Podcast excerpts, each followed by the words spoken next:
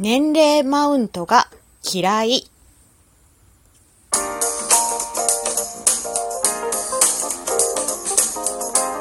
りの、ねえ、これってどうなの？どうも、ひよりです。いかがお過ごしですか？この番組は私ひよりが、これってどうなの？って思う日常の些細なことを、個人の独断と偏見でゆるーくお話しする番組です。いつもギフトも本当にありがとうございます。ハコさんもありがとうね。ってなことで、今日のお話。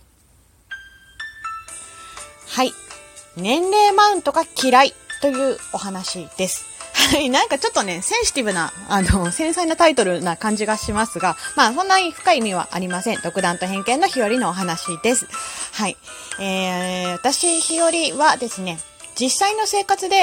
えー、年齢、年をね、非公開にしていないわけではないです。全く。ですが、まあ、あの、まあ、非公開にしてない。おかしいな。うん。年齢を公開してないわけじゃないんだけど、配信者として、私は今現在年齢を公開していません。ということを、まず最初にお伝えします。お伝えしますってことでことじゃないんだけど。まあ、これって、なんでかっていうと、普通に私、日和の年齢が配信自体に関係あるのかなと最初に思ったからです。だから別に言わなくてもいいやって思ったのが最初だったので、まあそのまま来てるって感じです。で、実際の生活において、なん、何っていうかな、年齢マウントって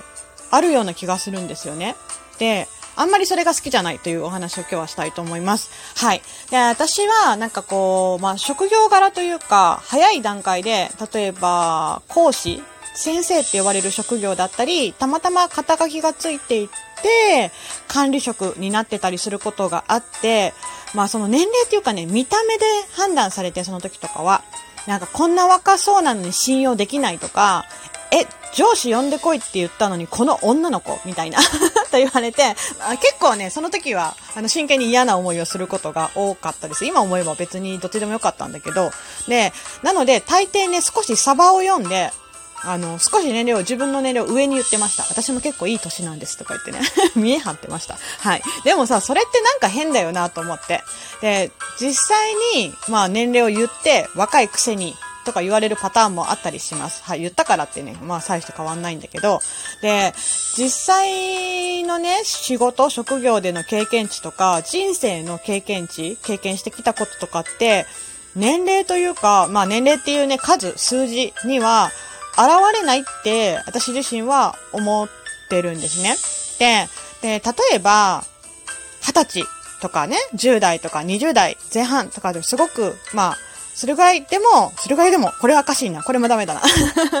あの、20歳でも子育てをしてる人、ね、すごいなと思うし、で、30代で、例えば会社を経営する人もいたり、40代で一人暮らしの人もいる、50代で孫がたくさんいてる人もいる、人それぞれだと思うんですよ。何歳だから、例えば、なんで結婚してないの？何歳だから、え？もう結婚してるの？とかもおかしいと思うし、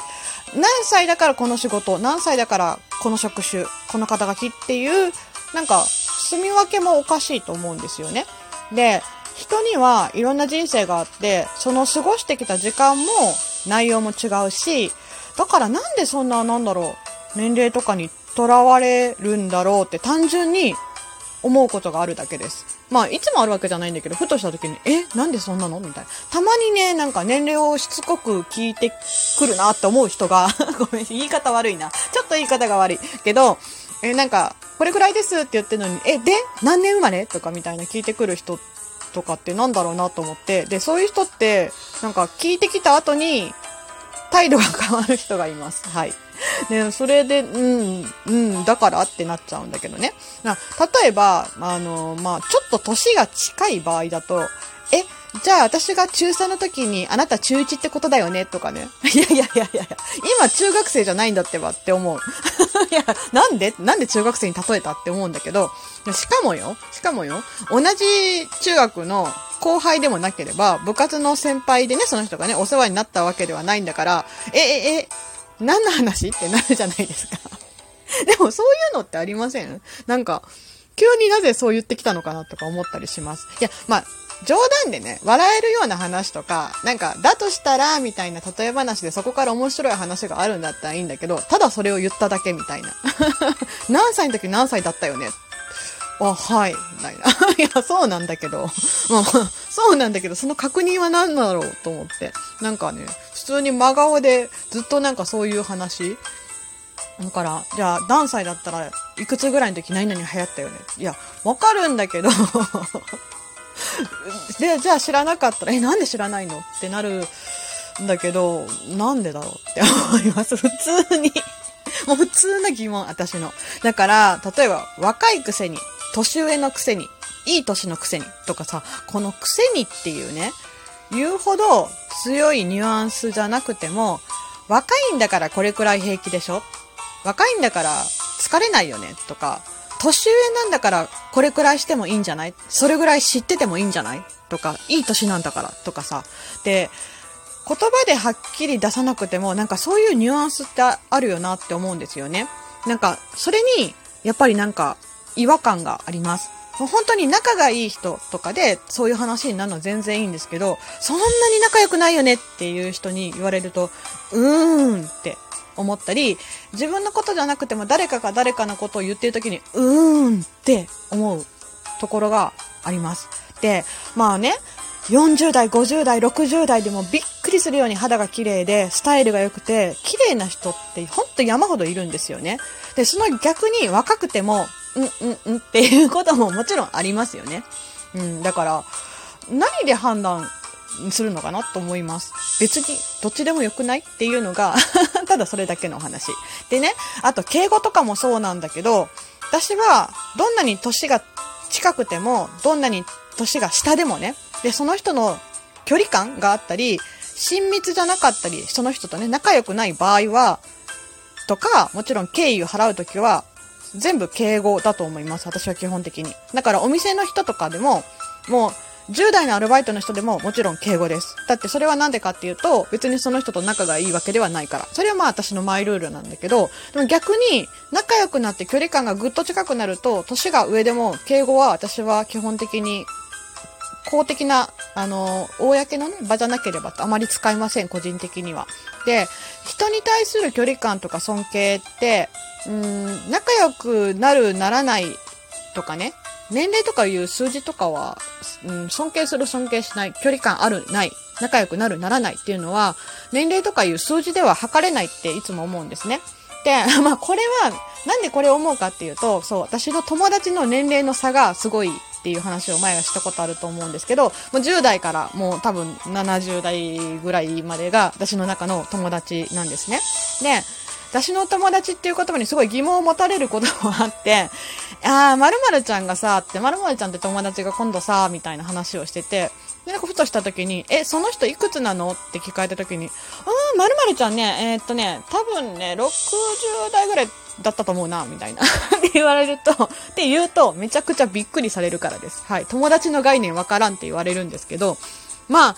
あの、人の